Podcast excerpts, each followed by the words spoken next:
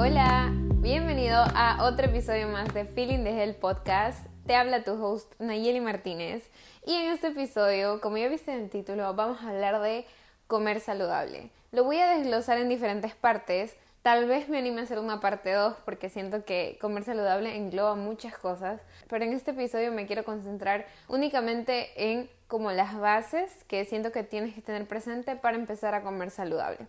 Pero antes de comenzar con el tema, ustedes saben que me encanta lenguaretear y conversar un ratito con ustedes de qué ha sido mi vida, como para compartirles un poquito de lo que ha sido la semana pasada y algunas cosas favoritas que he estado probando últimamente y siento que me han resultado mucho me han ayudado bastante. Una de esas cosas son el dry brushing, no sé, o sea, si lo pronuncié bien, dry brushing, que es como el cepillado en seco. No sé si ustedes hayan escuchado esa práctica, es como primero antes, creo que es antes de bañarse, o no sé si lo puedes hacer como en cualquier otra hora del día. Simplemente yo lo hago antes de bañarme y lo que hago es con un cepillo en seco, las cerdas que no sean tan duras eh, ni tan suaves como normalitas. Y lo que hago es cepillarme todo el cuerpo despacio como que en forma circular y ascendente hacia el corazón. Y eso ayuda como a la circulación linfática y todas esas cosas y que me parece súper súper chévere así que decidí probarlo la semana pasada y me he sentido últimamente bastante relajada también siento que es algo que siempre se añade a varias cosas que se hacen un estilo de vida no es como que una sola cosa te resuelve todo pero últimamente me, han gustado, me ha gustado bastante esa práctica del cepillado en seco y yo lo hago como te dije antes de bañarme. Otra cosa que me ha estado gustando es el masaje en cuero cabelludo que también lo hago antes de lavarme el pelo. Yo tengo como una especie de, no sé cómo se llama, pero es como una cosita que tiene como unos piquitos y son de silicona, entonces tú te lo normalmente creo que lo usan para cuando ya te estás bañando, como para estregarte el pelo, en vez de hacerlo con tus manos, con tus uñas, lo hacen con eso. No sé cómo se llama, pero de seguro lo has de haber visto. Y yo lo uso en cambio para, ante, bueno, también lo uso para como en lavarme el pelo mientras lo hago con el shampoo o con el acondicionador, pero también lo hago previo a la ducha, como unos 10 minutos, me masajeo todo el cuero cabelludo con eso y últimamente he notado que mi pelo ha crecido mucho más a comparación de otras ocasiones que me lo he cortado y se ha demorado más tiempo en crecer. Entonces, eso estimula, me imagino, también la circulación y por ende hay un mayor crecimiento del pelo o crece con más facilidad. Y también el momento de como, como más o menos exfoliarlo, entonces también promueve que como el poro esté, no sé, el poro esté más abierto. Esa es como mi, mi hipótesis, porque realmente yo de cuero cabelludo, de salud este, así de la piel, eh, realmente yo no soy como inteligencia en ese tema, pero siento que, como según mi lógica, siento que eso tal vez ha de ser que me ayuda bastante y también me relaja bastante. Entonces, bueno. Y la tercera práctica que he hecho esta semana es la de respirar profundo 10 minutos antes de dormir. O sea, siento que esa me ha ayudado bastante porque me ha permitido como entrar en un estado de calma y poder como no estar todo el tiempo, no sé si les pasa, pero ya cuando me voy a dormir yo estoy como que todo el tiempo pensando ya en lo que tengo que hacer mañana. Por eso siempre lo escribo en mi cuaderno. O si no, lo que hago es respirar profundamente, como inhalaciones y exhalaciones profundas durante 10 minutos. Y créanme que eso me ha ayudado hartísimo y me he podido dormir mucho más rápido. Así que si tú no agarras rápido el sueño, te recomiendo 10 minutos de respirar. Puedes poner un, un timer y tú empezar a hacer eso. Entonces, una vez que abarcamos mis favoritos de la semana, ahora quiero sí entrar en materia con ustedes. Comer saludable. Mm, primero, quiero hablar qué no es comer saludable, porque a veces nosotros tenemos una definición o una percepción de lo que es comer saludable y en realidad a veces es errónea y por eso le huimos a, entre comillas, comer saludable o ese término como que no simpatiza tanto con nosotros. Entonces, ¿qué no es comer saludable? No es comer lechuga y pollo solamente o comerte tres almendras y se acabó, o no comer arroz o no comer pan. Claro que no, eso no es comer saludable. Eso es restricción y un ambiente perfecto para que desarrolles una mala relación con la comida. Entonces, comer saludable definitivamente no sería todo esto que la cultura de dieta promueve, restricciones o clasificar los alimentos como buenos o malos, o todas esas cosas o que solo tu plato se vea verde, verde, verde, verde. A veces nosotros nos asustamos tanto porque tenemos este concepto de lo que es comer saludable que lo vimos a toda costa y por ende siempre andamos como que en estos ciclos y tenemos esta mala relación de que nos dicen, sí, ya empecé a comer saludable o empecé a hacer dieta y todo es como que... O si no, cuando dicen, uy, ya mañana me toca hacer dieta, o sea, lo dicen con un pesar, como que la espalda les están poniendo como unas piedras en su espalda, como que si fuera un dolor. Entonces, esa, como por así decirlo, con la actitud con la que entramos a comer saludable, entre comillas, ese mal concepto que tenemos de comer saludable, hace que rápido dejemos de hacerlo y hace que simplemente nos encasillemos como alguien que no puede hacerlo y sigamos con nuestros hábitos alimenticios que no son tan beneficiosos para nosotros en general. Entonces, ya sabemos que comer saludable no es todo esto de solamente verde o, solamente pollo, lechuga y agua y tres almendras y se acabó y ya nada más. Ahora, ¿qué sí hay que tener en cuenta? ¿Qué hay que tener en cuenta al momento de alimentarnos? A veces nosotros, como les decía, pensamos que solamente era la lechuga, la lechuga, o solamente el pollo, o solamente cualquier cosa verde insípida. Entonces, no, no, es eso nos hace como o nos aleja bastante de la realidad que sí es comer saludable. Y si tú googleas salud, ves el significado, o se envuelve muchas cosas, pero ahorita solamente nos estamos concentrando en la comida. Así que bueno, comer saludable lo que hay que tener presente, sí o sí, es que tres cosas importantes están en nuestro plato. Si tú antes has leído sobre nutrición, salud, bienestar, asumo que ya has de saber a lo que me estoy refiriendo, pero siento que es importante recordarlo y si no, pues aquí estamos aprendiendo. Entonces, los tres como elementos principales de tu plato y que sí o sí tienen que ir ahí porque van a cumplir una función específica y una función importantísima en tu cuerpo y que por eso están así establecidos son los macronutrientes. Los macronutrientes, pues como la palabra lo dice, son los nutrientes como que ocupan Mm, por así decirlo, un mayor porcentaje de importancia en nuestro cuerpo y en las funciones que desempeñan cuando nosotros los ingerimos. Así que, ¿cuáles son esos macronutrientes? Son los carbohidratos, son las grasas y las proteínas. Todo el mundo le tiene miedo a los carbohidratos y a las grasas. En un principio, hace algunos años, era todo como cero grasa, eh, sin grasa o cosas así. Todos los productos se vendían sin grasa o bajos en colesterol, o bueno, todas esas cosas que... Entonces más o menos como que nos crearon un cuadro eh, demonizando a las pobres grasas y todos huíamos de las grasas y consumíamos dietas altas en carbohidratos. Y ahora en cambio es al revés, ahora en cambio no a los carbohidratos, los carbohidratos son lo peor de todo, hay personas incluso que eh, se van literal al extremo y mm, usan palabras muy fuertes para referirse a restricción de carbohidratos que siento que no debería llegar a ese extremo. Pero bueno, cada quien a veces establece sus extremos, sus polos, sus paradigmas, entonces es muy importante que tengas presente que no hay que irse a los extremos y como les decía, no sé si les dije en un episodio anterior, espero pronto hacer un episodio hablando todo lo que es de los polos opuestos del todo nada, como para tener algo, una visión mucho más amplia a lo que me estoy refiriendo. Pero bueno, volviendo al tema, los carbohidratos los han dejado ahí, pobrecitos, y ya nadie los consume, ya nadie nada, y ahora como se está promoviendo otra vez el consumo de las grasas, por eso están estas dietas keto, eh, etcétera, no sé cómo la hayas escuchado, dieta alta en grasa o dieta keto, como sea. Y bueno, te voy a decir de buenas a primeras que la dieta keto fue creada por una patología en específico que era para las personas que padecían de epilepsia. Y hay muchas personas que sí le funciona la dieta keto y otras personas que no le funciona y se sienten mal. Así que todo esto de dietas y cosas eh, de la industria y la cultura eh, alimentaria que se ha creado alrededor de la comida, lo podemos dejar para otro episodio. Lo que quiero decirte aquí es que hemos venido durante toda la historia clasificando y poniendo en polos opuestos a los diferentes y pobrecitos macronutrientes que tenemos. Entonces, hemos también venido experimentando mucho dentro de nosotros y de lo que cómo se ve esa falta o exceso de consumo de esos macronutrientes. Lo que quiero que tengas presente aquí es que tienen que estar esos tres macronutrientes sí o sí en tu plato, que son los carbohidratos, las grasas y las proteínas.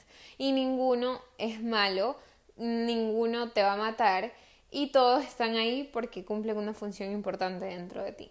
Entonces, los carbohidratos en sí tienen la función de darte energía. Te lo voy a simplificar. Igual tú puedes ir y profundizar muchísimo más en esto. Hay mucha información que respalda la función de los carbohidratos y por qué debemos consumirlos. Pero bueno, en sí los carbohidratos se encargan de darte energía en general. Se encargan de darte energía instantánea.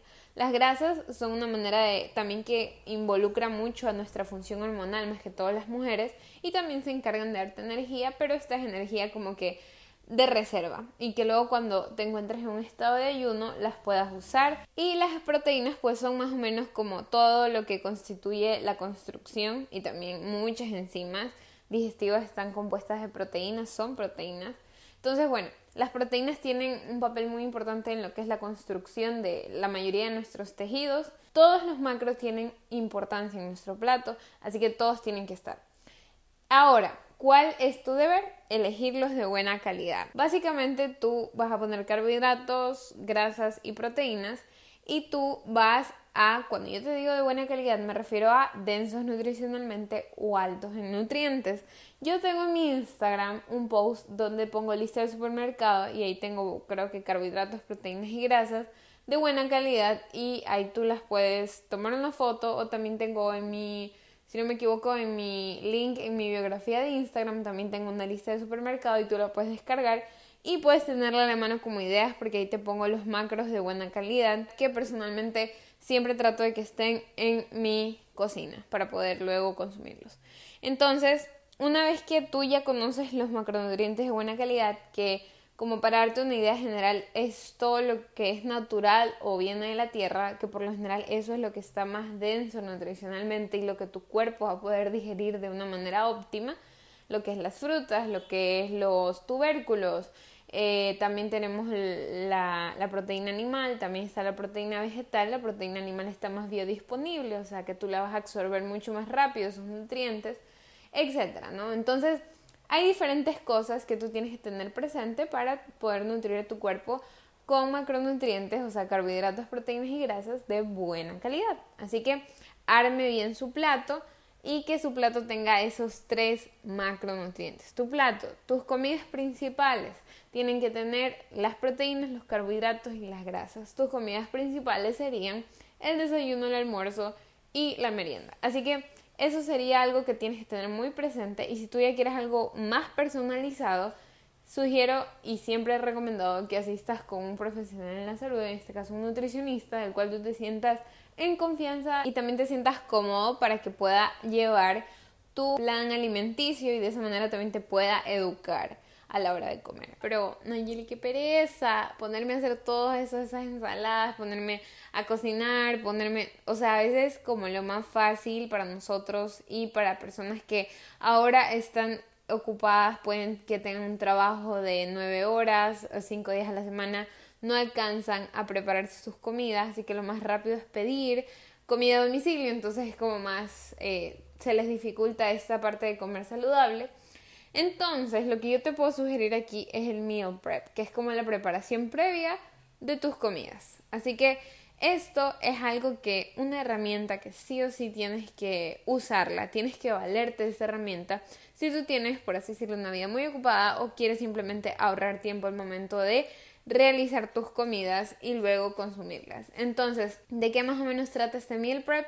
Es que tú preparas tus alimentos Pueden ser todos los de la semana, pero sinceramente te recomiendo que lo dividas en tres días, tipo prepares alimentos para tres días y otros alimentos para otros tres días, porque a veces mucho tiempo en la nevera los alimentos como que no se conservan de la misma manera, así que lo que yo te puedo sugerir es como que dediques dos días a la semana a preparar tus comidas. Así que tú estableces dos días a la semana y tú dices, bueno, voy a hacer más o menos el menú de lo que quiero y ya depende de tu gusto si quieres repetir las comidas o simplemente quieres hacer dos tipos de comidas y las repites dos veces. O sea, eso ya va a tus gustos y disgustos. Entonces tú anotas más o menos el menú que quieres hacerte y lo que haces es que pues obviamente veas que estén todos los macros en cada plato, el desayuno, almuerzo y merienda, que en tu desayuno esté el carbohidrato, proteína y grasa, asimismo en el almuerzo y asimismo en la merienda y empiezas a armar tus desayunos, tu almuerzo y tu merienda.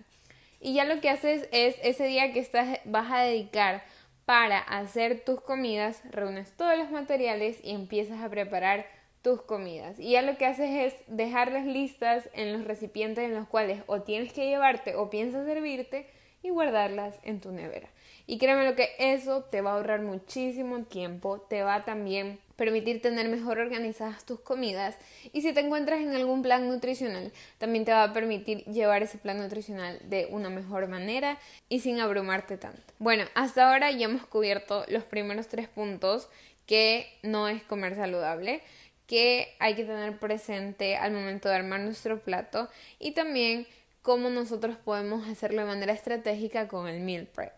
Ahora quiero que hablemos brevemente del el periodo de adaptación de comer saludable. Yo, Nayeli Martínez, era una persona que odiaba el cacao, odiaba el chocolate amargo. Si vives en Ecuador sabrás que el cacao es muy famoso en nuestro país, pero yo odiaba el cacao, así que simplemente no lo consumía y cuando era pequeña si me daban un poquito de eso, o sea, era como que me estaban literal como haciéndome lo peor del mundo. Entonces el punto es que yo lo odiaba, pero ahora sinceramente es una de las cosas más deliciosas que tú me puedes dar como tipo de regalo o de postre o lo que sea. Si es 100% cacao, mientras más amargo, mucho mejor para mí. Así que ¿Cómo surgió esto? ¿Cómo surgió que a Nayeli no le gustó y de repente un día sí le gustó el cacao y así con otras cosas más que no me gustaban como la veteraba? ¿Qué pasó ahí? Nayeli pasó por un periodo de adaptación, porque nosotros somos seres humanos y nos adaptamos. Date cuenta o haz como una rebobinación, no sé si se diga así, pero como que retrocede en el tiempo y acuérdate de una época tuya o un momento en el cual tú decías, Dios mío, no va a sobrevivir a eso, o, cuando pasó un cambio gigante en tu vida y tú dijiste, uy, no, ¿y ahora qué voy a hacer? Y simplemente te adaptaste.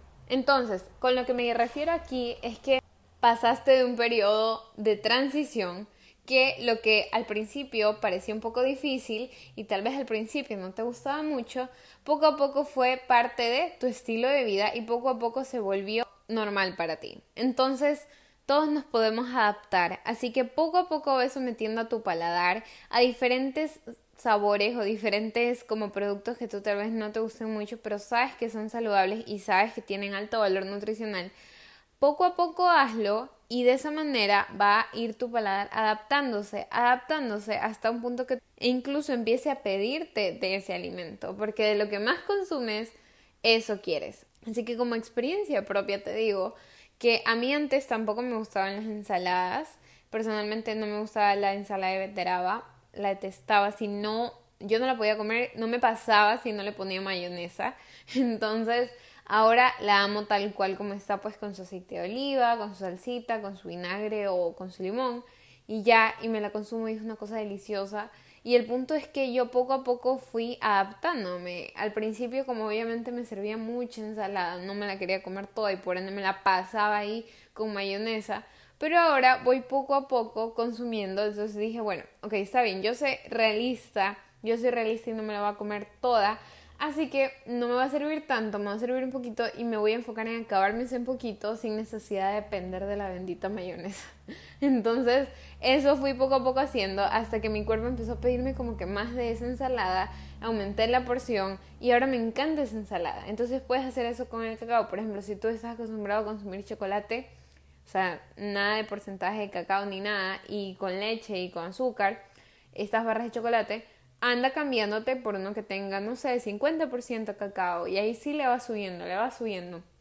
Y poco a poco esto te va a permitir no solamente beneficiarte de sus nutrientes, sino que también adaptar a tu paladar al sabor original de los alimentos. Y de esa manera cortar la dependencia de otras cosas que realmente no te están beneficiando tanto nutricionalmente. Entonces, ese punto del periodo de adaptación me lleva a mi último punto, que es probar diferentes formas de consumir un alimento. Yo tuve una conversación con una amiga después que ella me dio como una tabletita de cacao y le conté lo que les conté a ustedes, que odiaba el cacao antes, y ella me empezó a decir también otras cosas que a ella no le gustan, sin embargo, en otras formas o en otra presentación sí le gustan. Y eso es lo que yo le decía también. Ella me decía, a mí no me gusta la veterada cocinada, no me gusta. O sea, ella me hacía notar que le gustaba bastante como las cosas crunchy y las cosas un poco crudas. Eh, o sea, me refiero a los vegetales crudos. Y en cambio no le gusta la ensalada de beterraga porque es como muy blandita o muy mojada, o sea, no le gusta. A mí en cambio sí me gusta, pero yo también consumo beterraga rallada, así que le di esa opción y como eso es crunchy y es un poco más no tan húmedo, se podría decir como una ensalada caliente de beterraga, entonces ella dijo que le iba a probar. Y lo mismo le pasaba en la, con la quinoa, porque la manera en la que la ha probado es en sopa y no le gusta la quinoa en sopa. En cambio, a mí tampoco me gusta la quinoa en sopa. La probé como en forma de arroz un poco más seca y ahí me encantó. Ella dice también que no le gustaba la cebolla porque como que la curtían mucho y la dejaban muy aguada. En cambio, ella buscó otra manera de curtirla que es solo con limón.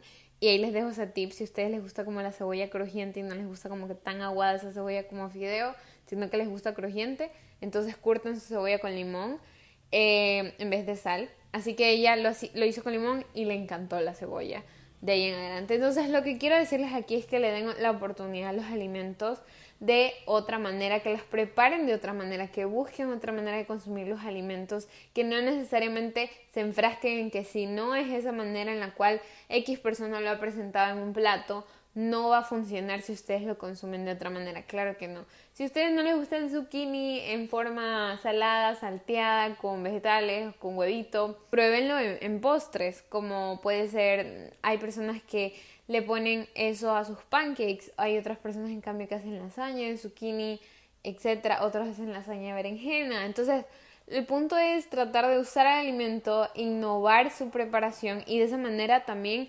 darte, como por así decirlo, la libertad de que tú también puedas personalizarlo y que a ti también te agrade ese alimento, porque al final igual no podemos vivir adaptándonos a todo, como el punto anterior que les decía, adaptarse al, al, al sabor original sí es importante, pero tampoco podemos vivir como frustrados de que nos apetece mucho más lo salado que lo dulce. Entonces es muy importante que tengas eso presente y que pruebes los alimentos de diferentes maneras. Busca recetas, hay millones de recetas en YouTube que te pueden ayudar bastante a probar ese alimento en sus como otras maneras de consumirlo. Entonces, espero que este episodio te haya gustado bastante, que estos tips sean de gran utilidad para ti. Así que antes de terminar el episodio quiero hacer nomás un recap, que siempre hacemos un recap como para que tengas presente estos puntitos aquí, que lo primero sería tener en cuenta todos los macros al momento de armar tu plato, que son los carbohidratos, proteínas y grasas. Cada uno cumple una función importante en tu cuerpo. Segundo es que para facilitar, agilitar y también ahorrar tiempo, es hacer un meal prep, que es como definir los días en tu semana en los cuales puedas dedicarte a preparar tus alimentos para poder consumirlos de una manera estratégica y también saludable en los próximos días. Y también pasar por un periodo de adaptación, o sea, tratar de que poco a poco vayas, tu paladar se vaya adaptando a los sabores naturales de los alimentos. Y por último, probar diferentes formas de esos alimentos. No solo te enfrasques en que sí o sí tienes que consumirlo de esa manera, sino que prueba diferentes formas, pregunta a diferentes personas, busca diferentes cosas para poder así beneficiarte de los nutrientes de ese alimento y no descartarlo simplemente porque en una presentación no te gustó. Déjame saber cuál fue tu parte favorita del episodio, puedes escribirme en mi DM o puedes aquí en Spotify dejar un review. También no te olvides de calificar el podcast con las estrellitas y de esa manera ya saber que te está gustando bastante y me motiva más todavía a compartir este espacio con ustedes de salud y bienestar. Y sin más que decir, hasta el próximo episodio. Bye.